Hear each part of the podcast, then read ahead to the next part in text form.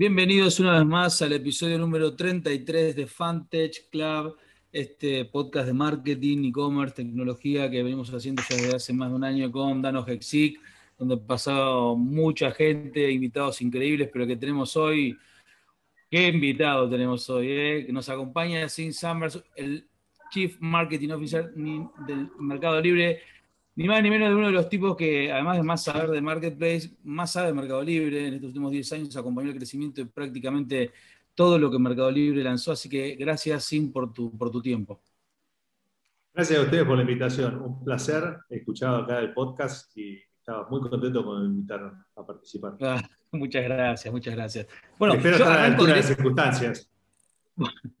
Este es un podcast muy relajado, así que por suerte seguro vas a sobrar. Los que estamos en falta siempre somos nosotros. Así que eh, una de las cosas que vos sabés más nos, llama la atención con, Dano cuando eh, tratamos de conocer a gente que está operando en el nivel en que estás operando vos, compañías muy grandes con mucho crecimiento, em, es tenés una, una, una, estructura debajo tuyo de probablemente cientos de personas apalancando en, muchísimos eh, productos de, Meli, digo, Mercado Pago, Mercado Envíos, el Marketplace, distribuidos geográficamente, Argentina, Brasil, México, eh, y además con especialistas en esta estructura matricial que tenés vos armada. La pregunta es, ¿cómo haces para motivar a toda esa, esa gran cantidad de perfiles distintos con esa organización matricial y cómo haces además para alinearlos?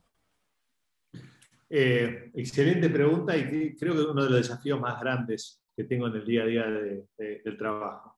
Nosotros lo que tenemos eh, es una estrategia corporativa muy clara y que cada año se va haciendo un poco más compleja porque el ecosistema a medida que crece se va poniendo más complejo y cuando estás creciendo con tanta gente, la verdad que es difícil. Pero tenemos ese norte de estas son las prioridades estratégicas de la compañía y después tenemos un proceso bastante disciplinado de bajar a tierra de ok, estas son las prioridades, cuáles son los objetivos de este año y cuáles son las grandes iniciativas.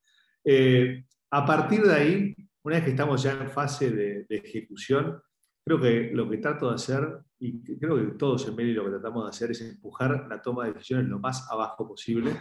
Es decir, quien sea que está más cerca del problema, la oportunidad que tenga la libertad de acción, eh, te diré que son muy pocas las decisiones en, en la práctica que tienen que subir hasta arriba porque son de vida o muerte. Todo el resto, la gente que está más cerca del problema está más capacitada y más preparada para tomar esas decisiones. Y si son eh, decisiones erróneas, que muchas veces puede pasar, son fáciles de revertir. Tratamos de tomar decisiones, ejecutar, aprender y corregir sin, sin miedo a, equivocarnos. Y la otra es trabajar mucho sobre la gente. Si le vas a dar el empoderamiento, también trabajar mucho sobre la comunicación. Es decir, la comunicación entre las partes, asegurarte que que crecer y ser más complejos no significa que todos empezamos a operar en silos. Creo que cuanto más arriba estás, tu rol es de facilitador. A ver, chicos, a ver, entendamos por qué hay una diferencia acá o por qué acá pareciera que hay una superposición de, funciones o de responsabilidades. Tratemos de hablarlas rápidamente, tratemos de eh, resolver rápidamente. Creo que es con mucha charla y con mucha claridad estratégica es la única forma de ir luchando contra este tema de la Matrix, que toda organización que crece lo tiene. Me, encanta que, lo planteas como si siguiera siendo una startup, ¿no? Digamos, y, que en sí Meli tiene un poco de esa ADN startup porque sigue conceptualizándose como tal. Y me gusta que hiciste una mención muy particular de cualquier decisión, digamos, que pueda llegar a haber se puede revertir, el famoso rollback en, en desarrollo, ¿no? Y a mí me sorprende algo, o sea, vos estás desde el momento en que la cocina estabas vos cortando la zanahoria, el otro, digamos, condimentando y sacando los platos el otro, digamos, eran muy poquitos, y hoy hay como, bien como lo mencionabas, con un montón de cocinas, con un montón de chefs, y ahí me sorprende, pero espectacular con los miles de empleados que son, decisiones creativas, sobre todo pensando en que vos sos el Chief Marketing Officer, como las de la propuesta de codo a codo. ¿No puedes recorrer un minuto sobre cómo se les ocurrió en tan poco tiempo y tan rápido como compañía hacer esa migración? Ahí tenés un ejemplo, ahí tenés un ejemplo de algo que, surge de los que están más cerca. Empieza la pandemia, eh, la directora de Branding y Comunicaciones, Luis, dice, che, esto me parece que es, mucho más grave de lo que nos venimos imaginando en América Latina. Había que mirar a Asia, Estados Unidos, qué es lo que estaba pasando, sobre todo a Asia, qué es lo que estaba pasando. Eh, esto va a tener un impacto en la sociedad muy grande ¿qué rol podemos jugar nosotros? Habla un viernes a la mañana con la agencia y dice, me parece que Mercado Libre como marca líder tiene que tener un punto de vista. ¿Cómo podemos ayudar? Ya para el mediodía la agencia tiene una idea y dice, si el generar distanciamiento social o promover el distanciamiento social, algo que no nos sale naturalmente a los seres humanos, es importante, ¿por qué no lo hacemos a través de nuestro logo? Justo nuestro logo tiene el apretón de manos, que es el cerrar un acuerdo. Bueno, ¿qué más? Cambiémoslo. Bueno, el codo a codo. A la tarde ya tenemos una, campaña eh, de redes sociales. Empezó sin idea nada más que de redes sociales. De vuelta, tengan en cuenta esto, si no me falla la memoria, alrededor del viernes 13 eh, de marzo. Recién se empezaba a hablar de, que se vienen cuarentenas y demás. Eh, y eso fue evolucionando. El fin de semana, Marcos me escribe, Marcos, nuestro fundador, me dice, che, qué buena idea esto. Además, ¿lo vamos a aplicar en todos lados o es una, solo una campaña de redes sociales? Ah, che, ¿sabes? Está buena la idea, Marcos, tenés razón. Ah, el fin de semana se habla de bueno, cómo lo empezamos a aplicar en nuestro site y después en las apps. Y después, bueno, pero las apps, tenés que hablar con los app stores y demás. ¡Pum! Perfecto siete días más tarde ya estamos ejecutando. Y esa campaña eh, fue evolucionando y fue tomando vida, nadie la fue direccionando. a ver, ¿qué aprendemos? Y eso fue evolucionando después en campaña de, medios gráficos, tenemos el diario del lunes, no seamos nabos, es decir, no repitamos los errores que se eh, cometieron en otros lados, aprendamos y después eso llevó a cómo promovemos que más vendedores eh, quiera poner bienes esenciales en la plataforma, bajamos las comisiones a cero durante un par de meses, y eso después llevó a eh, cómo ayudamos a recaudar fondos para dos organizaciones que van a estar ayudando en dos crisis importantes, la Cruz Roja para todo lo que es ayudar al personal sanitario y Banco de Alimentos para todo lo que es la crisis alimenticia que esto va a generar, porque va a generar una crisis, eh, una crisis este, económica. Y después eso deriva rápidamente, ¿quiénes son los héroes de esta pandemia? Porque en esta pandemia todos nos dimos cuenta quiénes son realmente los que todos creemos que contribuimos, igual a la sociedad, pero me parece que eh, esta crisis nos ha ayudado a entender quiénes no contribuimos tanto desde lo personal y quiénes hacen un trabajo esencial. Y después salió el tema de los conciertos, un homenaje de artistas hacia los trabajadores de la primera línea. Todo eso fue orgánico, no, salió, y, y no salió nada de arriba. Arriba simplemente lo que tratamos de hacer fue, sí, me gusta, pensar en esto, pensar en lo otro, dale para adelante anda, ejecuta, veamos qué, aprende, puedes aprender. Increíble, digo, respecto de esta velocidad, es cómo el, management y, todos los niveles superiores, como vos decías, no solo no participaron, si querés, del, Go, sino tampoco se opusieron. ¿Qué diferencia hay con esa pyme que necesita que el dueño defina el color del folleto que va a necesitar para mandar a hacer publicidad, ¿no? ¿Qué tanto hay de valor en la gente si uno deja hacer? Y eventualmente se da la opción de corregir después. Y eso me lleva al segundo, o la segunda pregunta más o menos en línea, eh, respecto al equipo, ¿no? ¿Qué valoras en, tu equipo de trabajo? ¿Cuáles son las habilidades que vos buscás? Y si no las tienen, ¿cuál pedís que se desarrollen, ¿no? Que creo que es también parte de esto, cómo empoderás a los que están abajo para que aun cuando tengas una empresa que no es Meli, lo puedas, eh, te puedas apalancar en este, en este concepto. A ver, yo creo que, en mi equipo y en Meli en general, nosotros valoramos un, par de cosas que son importantes. Primero es agilidad de aprendizaje. Todo en esta industria es nuevo. Yo vengo de afuera de la industria hace nueve años y, fui tan naive de pensar, o lo que me entusiasmó fue, dije, la curva de aprendizaje en el año uno va a ser de 90 grados, qué fascinante, ¿no? Llevo casi nueve años y la curva de aprendizaje sigue siendo de 85 grados. Y todo lo que aprendí entre el 2012 y el 2015 es obsoleto, es irrelevante. Con lo cual, lo que necesitas es apetito y capacidad de aprender y desaprender muy rápidamente. Tenés que tener una capacidad de tomar riesgos. Este no es un lugar para, eh, si te gusta estar abajo del radar y no tomar riesgos, no, tenés que tomar riesgos, tenés que tomar riesgos, tomar decisiones, saber que te vas a equivocar, equivocarte rápido, no tratar de ocultarlo, sino decir esto es lo que aprendí, esto es lo que voy a corregir. Eh, creo que mucho trabajo en equipo, creo que lo que hay que trabajar mucho acá es los intereses de mercado libre en total están por encima de los intereses de cualquiera de nosotros. Ojo, esto suena muy lindo, che, John en el podcast habla de esto. Y si vos hablas con muchos de, los 16.000 empleados, vas a decir, che, John, ojo que a medida que vamos creciendo en el día a día, vos flaco, porque estás ahí, llevas nueve años y demás, eh, no es tan así. Pero sabes que yo lo que digo es, ese es el norte, es lo que tratamos de transmitir desde arriba y eso es lo que tratamos de ser facilitadores. No es que nos contamos el cuento, sabemos que cuando vas a crecer de 9.000 a 16.000 empleados, que lo, como crecimos el año pasado, mantener la cultura y mantener esa agilidad es difícil. no negamos de que no sea más difícil, simplemente estamos muy aware y tratamos de trabajar activamente para hacer esos, esos desbloqueos. Entonces, creo que la gente tiene que tener eh, esas dos capacidades, tiene que tener eh, capacidad de liderazgo. Acá tienes que animarte a poner un punto de vista.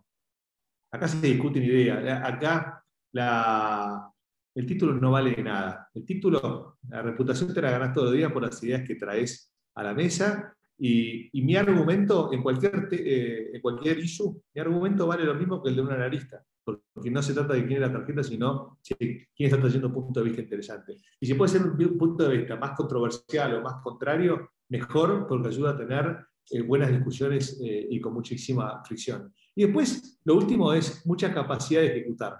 Nosotros en Mercado Libre valoramos la, decimos, en parte del espíritu de Garage es tenés que entender estrategia y tenés que tener capacidad de ejecutar. Acá no hay el que hace estrategia y el que ejecuta. Acá todo el mundo tiene que tener la capacidad de mirar estratégicamente y después transformarlo en realidad.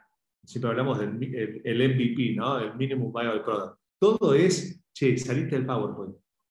el PowerPoint no vale nada. Movete rápido a la acción, andá, iterá, corregí. Espectacular. Yo tengo, a mí me gusta un rol que tenés vos eh, por fuera de Meli que me parece súper importante también para la audiencia que tenemos, que hay mucho emprendedor, mucho estudiante universitario y, digamos que está ahí como o animándose o empezando, que tiene que ver con este nexo que tenés con Junior Achievement, ¿sí? que como fundación obviamente tiene una, un empuje y un fundamental súper importante. Yo participé de mentor en un montón de, de años y como te veo ahí empujando y todo, y te escucho hablar recién de todo esto que le generan eh, a los equipos en Meli, te extraigo como decís, ¿podrías replicar ese ADN eh, ágil de startup que le traspasan a los equipos a estos chicos de 15 años? ¿O tu mensaje sería distinto? Porque noto como que, viste, a los 15 años es como que sos quizás por un lado más bullish, porque claramente tenés menos riesgos y conoces menos de los palos que te, vas a comer, pero del otro lado también está este concepto, ¿no? De ejecutar y ejecutar. No, totalmente. Yo creo que están súper relacionados. Yo, fui alumno de, Junior hace casi 30 años, con lo cual eh, tuvo un impacto muy importante en, mí. Junior promueve, trabaja sobre tres ejes. Promover el emprendedorismo, eh, el financial literacy, para que la gente sepa hablar de números y de finanzas, finanzas personales, finanzas de un negocio, y preparación para el mundo del trabajo, que es más el tema de habilidades eh, blandas. Cuando nosotros en Junior hablamos de emprendedorismo, no es que la gente vaya necesariamente a lanzar un negocio. Ser un emprendedor de la vida, ser dueño de tu destino. Animate.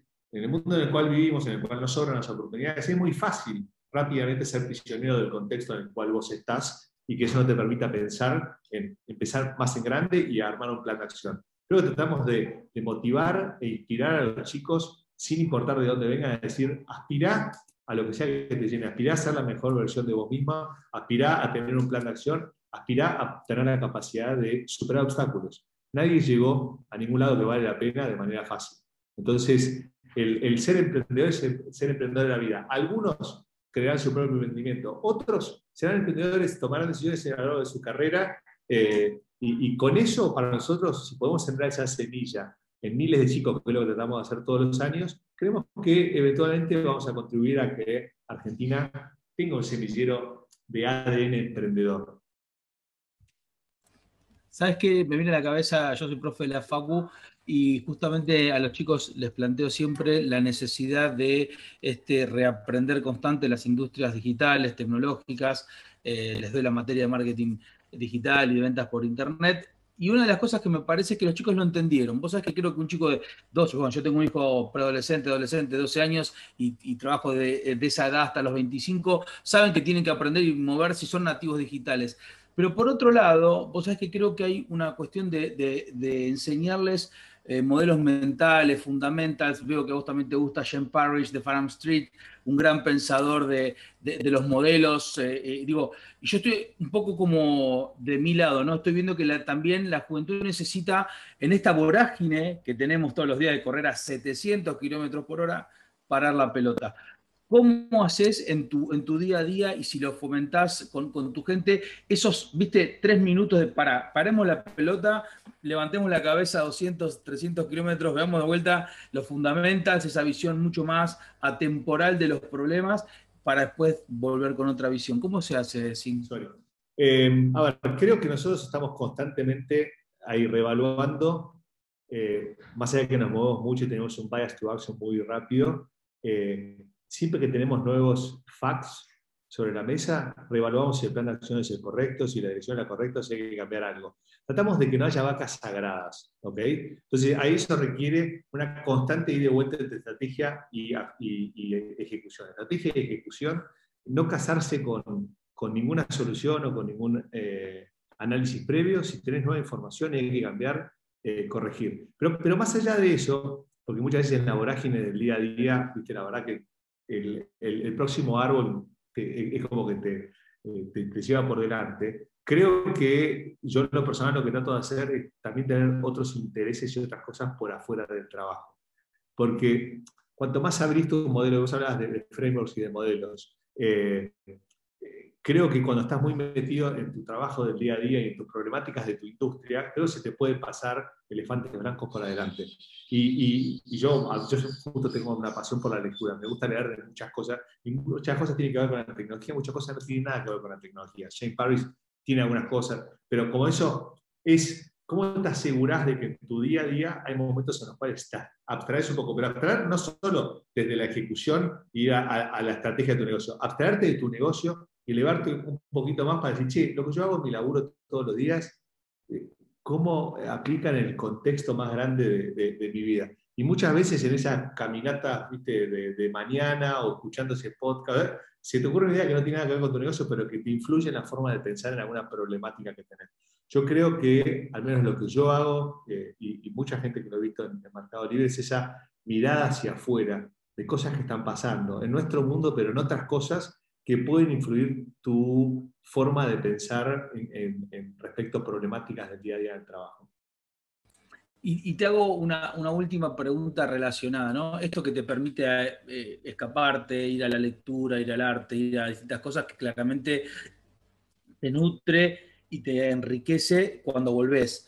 Eh, cuando lo llevas a la planificación de una, de una dinámica, como vos decías, tan acelerada como la de Meli y, la venta digital y todo lo que nosotros sabemos del crecimiento del e-commerce, ¿cómo, ¿cómo planificas dos o tres años en Meli? Digo, teniendo esta velocidad, esta vorágine, reaprender todos los días, ¿cómo se planifica? ¿Dónde va estratégicamente Meli en dos o tres años? Por supuesto, no te digo que nos des el, el dónde ni el cómo, digo, pero ¿cómo, cómo trabajás ese, ese proceso? A ver, creo que nosotros eh, hemos sido bastante consistentes con los años respecto de a dónde queremos llegar en nuestra misión de democratizar el, comercio y el dinero en América Latina y vamos constantemente revalorando qué es lo que nos falta, qué piezas del engranaje nos faltan para poder eh, llegar ahí y siempre vas descubriendo algo nuevo. Pero el norte siempre ha sido el mismo. Entonces, creo que el norte no lo cambiamos y la forma de llegar ahí sí somos muy abiertos a ir este, evolucionando y aprendiendo cuando arrancamos hace muchísimos años, no, nosotros íbamos solamente a juntar a compradores y vendedores. El tema de los pagos lo resolvía alguien más, el tema de la logística lo resolvía alguien más. Con el tiempo nos dimos cuenta que si nosotros no, no veníamos con una solución superadora, nadie lo iba a resolver, pues nos fuimos metiendo. Y eso te digo que quizá en algún momento esas eran vacas sagradas, che, ahí nos vamos a meter, y después decíamos, no, ¿sabes qué? Nos tenemos que meter porque hay que resolver. Entonces, a medida que vas avanzando, vas descubriendo nuevas oportunidades o nuevos pain points. Siempre partimos del usuario. ¿Qué pain point o qué problema le podemos resolver al usuario? Y con una mirada fresca y usando tecnología, podemos crear un producto o un servicio nuevo que te lo resuelva. Es, una mirada, te diré, eh, bastante abierta, bastante libre en el sentido. Agnóstica. con mucho, es agnóstica, eso, esa es la palabra que. Es bastante agnóstica, es, sí, miremos al consumidor, empecemos del consumidor y vayamos para atrás. Y hay veces que la oportunidad a la vez, la tecnología podría aplicar, pero después decís, che, ¿y qué trae el mercado libre a la mesa? ¿Trae algo o no trae nada? Hay muchas veces decimos, che, me parece que no traemos algo diferenciador, o, ¿sabes qué? O, no vale la pena para nosotros comparativamente con otras oportunidades. Entonces, eso siempre lo estamos reevaluando, partiendo del consumidor, mirada fresca, una aplicación tecnológica, y pensar si lo que va a traer el mercado libre a la mesa es diferenciador o no. Ahora bien, eh, lo otro es el largo plazo en esta industria es un año. El resto es como un norte. Este, estos planes estratégicos a tres o cinco años que yo vengo en la industria tradicional se hacían mucho. La realidad es que te sirven más desde lo financiero. financieramente me gustaría estar acá tres años, pero es hacer futurología. Yo llevo nueve años en eh, yo he visto por lo menos tres versiones de la compañía en estos nueve años. Eh, y si me hubiese dicho en el 2012 que Meli en el 2015 va a ser lo que era, y Meli en el 2018 va a ser lo que era, Meli en el 2021, no, sabía que iba a ser distinto. Yo lo único que sé es que en el va a ser distinto. No te sabría decir exactamente cómo. Pero eso tiene que ver con esta mentalidad de constante renovación, constante disrupción de uno mismo, que nos sale naturalmente y que creo que es un diferenciador. No le tenemos miedo al cambio, no le tenemos miedo a la disrupción, es súper motivante desde lo intelectual. Me dejaste la pelota a un centímetro largo, no puedo patear una vez más, sería casi un, error para, para, los oyentes. Venís de la industria de CPG y me mostrás que Meli tiene tanta innovación y tanto cambio constante. ¿Qué ves hacia el futuro? Yo veo mucho en, las marcas de CPG Retail de Estados Unidos, mucha marca nacida de cero, del garage, eh, un poco replicando lo que pasa en tecnología, dándole un espíritu, un color, una historia, un en que creer al consumidor, que termina siendo claramente luego comprada por las grandes porque ese motor de innovación no lo logran generar internamente. Está claro que tiene, tienen fondos, está claro que tienen eh, management. ¿Por qué no se puede desde, desde el CPG innovar a la velocidad que sí lo puede la tecnología eh, y tienen que salir a comprar marcas? A ver, creo que esto aplica al, a los consumer package goods, a la industria de consumo masivo o a cualquier industria. La verdad que hoy la tecnología haciendo disrupción, te diré, eh, en cualquier extremo, de un extremo al otro de, de los tipos de industria que puedes encontrar, lo cual creo que aplica a todos. Son todas empresas de software. El problema es que nadie lo sabe todavía, ¿no? totalmente, totalmente. Algunas serán, viste, eh, el software te va a, hacer una disrupción de, cómo te ves de cara al consumidor, pero muchas veces es, ¿sabes qué? El software te va a hacer una disrupción de cómo haces todo tu proceso, tu proceso de manufactura, tu proceso de planning, tu proceso de compra. La verdad que hay muchísimas aplicaciones. Yo, como observador y mirando afuera, porque lo último que puedo decir a ver, esas compañías están todas llenas de gente muy piola, eh, muy inteligente. Yo he trabajado en alguna de esas y muy bien intencionada. Yo, mi resumen es, creo que las mata el legacy. Los legacy systems, los legacy structures, los legacy processes, los legacy eh, compensation systems y el legacy culture. Todo lo que los llevó, lo fueron construyendo durante décadas lo que te lleva, ahora no estoy inventando nada, ojalá te dijera, che, qué la que son. Me imagino que esto, viste, debe, ser eh, teoría de, disrupción, que es todo lo que te lleva a ser exitoso, de alguna manera es lo que te está, se transforma, no te diste cuenta de que se transformó en un lastre, y es lo que te permite, lo que no te permite evolucionar y poder reinvertirte. Y es muy difícil cuando vos tenés todos esos legacies. De vuelta, la gente la ve, no es que la gente no la quiere cambiar, créeme que todas esas compañías de las charlas que he tenido, todo el mundo lo ve y dice, che, ¿cómo paso de A a B? En el medio hay un valle de la muerte que es tremendo. ¿Por qué? Porque o, realmente la disrupción de mi modelo de negocio es tremenda y tengo que decirle al mercado durante dos o tres años, los resultados van a ser totalmente... Y no todo el mundo puede hacerlo, no todo el mundo tiene la convicción, no todo el mundo tiene el respeto del mercado, o la validación del mercado, o la paciencia del mercado para hacerlo. Entonces yo hago muchísima empatía con eso. Es muy fácil criticar eh, desde el lado de donde estamos nosotros, repite, de la tecnología, que ya son industrias naturalmente nacidas para hacer eh, disrupción, eh, y mirar para otro lado y decir, che, está flaco, no la vemos. No es así, la super ven y creo que es muy difícil la situación. Nos ponen a cualquiera de nosotros ahí y podemos tener clarísimo dónde tenemos que llegar y es muy difícil encontrar ¿viste? El, camino, recorrer el camino zigzagueante para poder llegar ahí.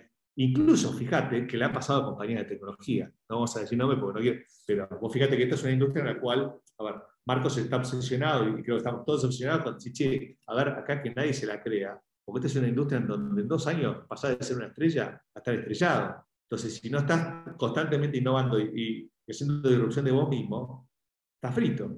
Y pasa incluso en la, en la industria de la tecnología. ¿Cómo no va a pasar en todas las otras industrias? Creo que incluso hay un libro muy interesante que hace la comparativa entre algunas compañías de tecnología, Good to Great, de Jim Collins, que obviamente después saca como ciertos fundamentals aplicables que son muy interesantes, espectacular. Yo lo que nos contás. Y tenemos una última pregunta, la pregunta del rigor, que la hacemos únicamente a nuestros entrevistados que tienen hijos. ¿okay? Yo conozco que vos tenés un par de hijos. Así que nos gustaría saber si mañana tuvieses que dejarle una frase una única frase, ¿ok? Con lo cual puedes pensarla y si ya la tenés, genial, si ya se la decís, genial, pero una frase a la cual le dejarías a, tus hijos para el futuro. ¿Cuál sería esa frase? Eh, no, voy, a ser muy, muy creativo porque creo que les, daría la misma frase que con la cual yo he tratado de guiarme, sobre todo en los últimos 20, 25 años. eh, de las cosas que hiciste y no de las que dejaste de hacer. Eh, creo, viste, la, vida eh, no es un destino, es viste, el camino que recorres y en ese camino tenés que animarte a hacer un montón de cosas y, ninguna es obvia. Y si es muy obvia y si estás siguiendo el camino, la vida tuya va a ser un poquito más aburrida. Yo creo, he tenido la suerte y miro para atrás y viste, el John Summers, que hoy de 45 años, viste, mira para atrás y dice, y, si estuviera hablando con John Summers a los 18 años, no, puedo creer el camino recorrido y, casi que no hubiese podido imaginarme eh, esto. Pero, pero más que nada por lo divertido y por lo intelectualmente interesante de, las cosas que he hecho en el trabajo, fuera del trabajo. Eh, yo creo que hay mucho para sacarle a, la vida y una sola vez a los 18 años me arrepentí, ah, no hice algo y me lo arrepentí toda la vida de no hacerlo. Una pavada, un amigo me dijo, che, vamos a Europa y quedémonos todo el año trabajando ahí. Y yo tenía, a los 18 ya tenía el ingreso a la UCA, iba a ir a la universidad de noche, ya tenía un trabajo y me fui nada más que un viaje corto y volví. Y la verdad que dije, ¿por qué? Porque a los 18 años, el deber ser, ¿no? De que tengo que volver, ya tienes un trabajo, tienes que empezar la universidad en la noche. ¿Sabes qué? No me arrepiento, y eso me llevó en un buen camino, pero la realidad es que estoy seguro que como experiencia de vida, a los 18 años, tener un golpe de, de madurez, otra experiencia de vida, también me hubiese ayudado mucho. Eso me pasó a los 18 años y no me pasó nunca más. Después, cuando cada vez que tuve que tomar una decisión difícil en la vida, en donde el camino fácil era este, o el difícil o menos obvio era el otro, te diré casi el 100% de veces tomé el menos obvio. Y siempre seguí, mi, gut feeling. Y no me arrepiento para nada. Y no, siempre me salió bien, pero el camino recorrido eh, es muchísimo más divertido. Bueno, sí, te, tengo que agradecer eh, todas estas perlas de sabiduría que nos fuiste tirando, el compartir tu experiencia, el compartir tu know-how y un poco de la historia, cómo se cocina lo que la compañía más grande de Latinoamérica y probablemente de lo que ha llegado en la historia argentina está haciendo, que es maravilloso. Así que te agradezco muchísimo haber compartido con nosotros esto. A todos ustedes sepan que nos encuentran en arroba eh, Club en las redes sociales y nos vemos en el próximo episodio del podcast. Gracias a todos.